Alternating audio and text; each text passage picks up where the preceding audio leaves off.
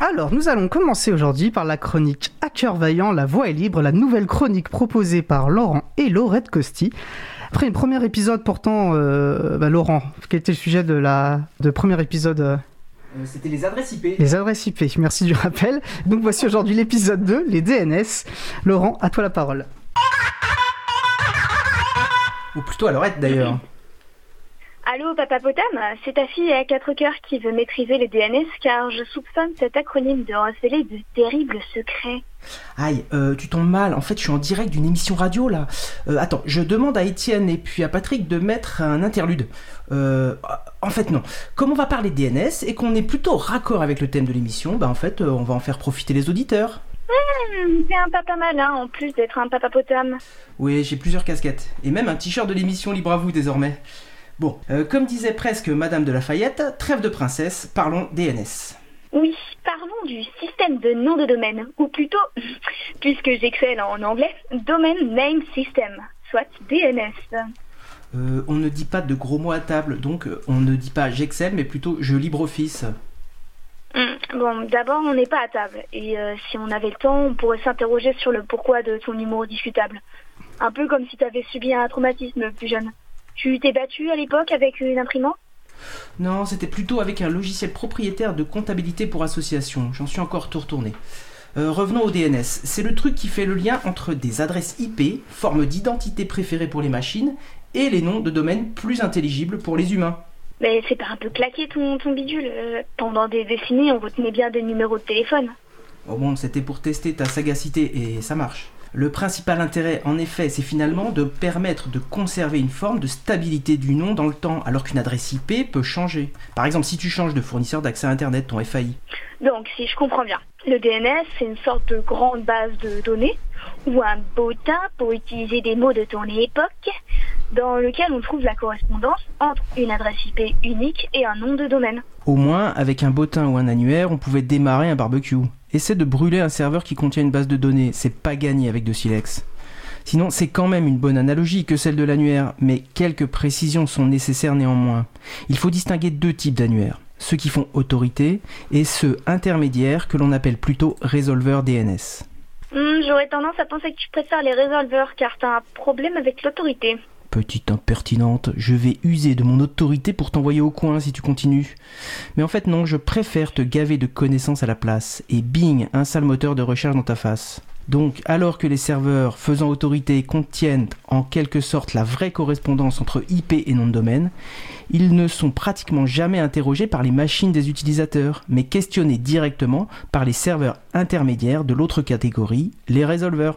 Mais euh, pourquoi donc cette logique à deux étages, mon cher papa, même si je me demande si je préférerais pas aller directement au coin? En fait, les résolveurs servent uniquement de relais et de stockage temporaire de données pour faire gagner du temps, limiter le nombre d'échanges et éviter de saturer de requêtes les serveurs faisant autorité.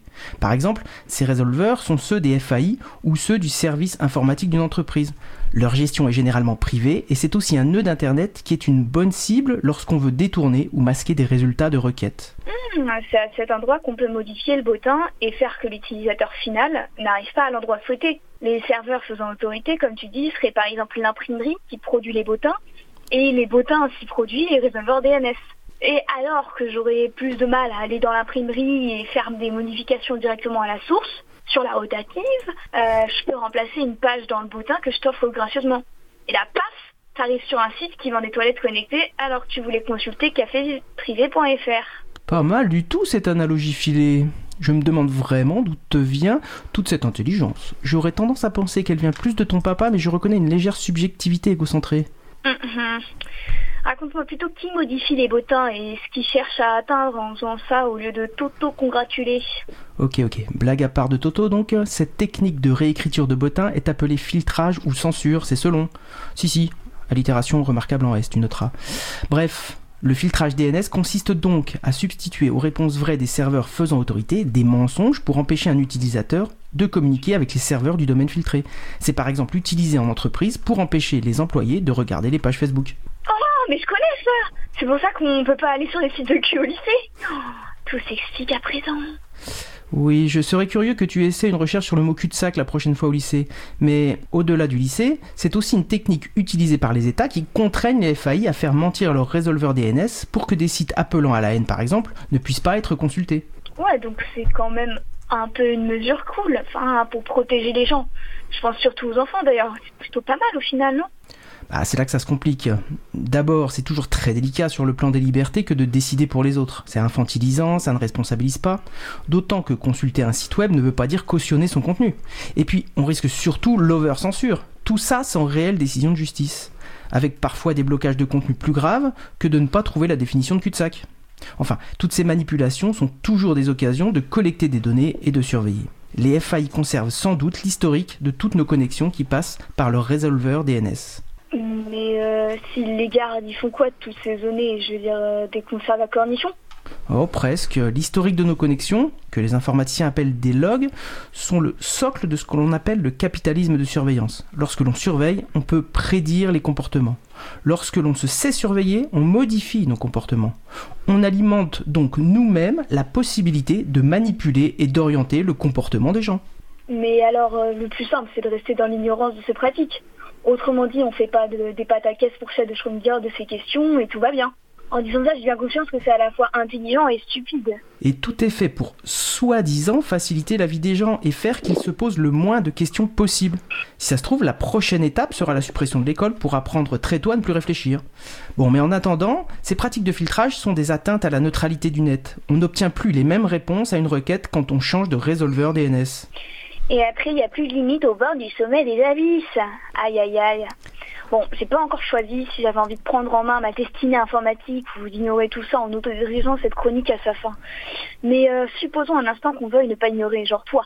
Comment tu ferais à ma place pour avoir accès à la définition de cul-de-sac au lycée? Bah, je demande à mamie son dictionnaire, tiens. Sinon, c'est une voie courageuse que tu choisirais là, petite padawan. Il n'y a pas de solution facile à mettre en œuvre, elle nécessite souvent quelques connaissances techniques qui ne sont pas triviales. La première étape peut consister à passer par un autre résolveur DNS que celui fourni par ton FAI. Si tu veux, je peux t'aider en échange de ton argent de poche mensuel que je ne te donnerai pas, ça te va? Première règle, on ne touche pas à l'argent de poche. Deuxième règle, on ne touche pas à l'argent de poche.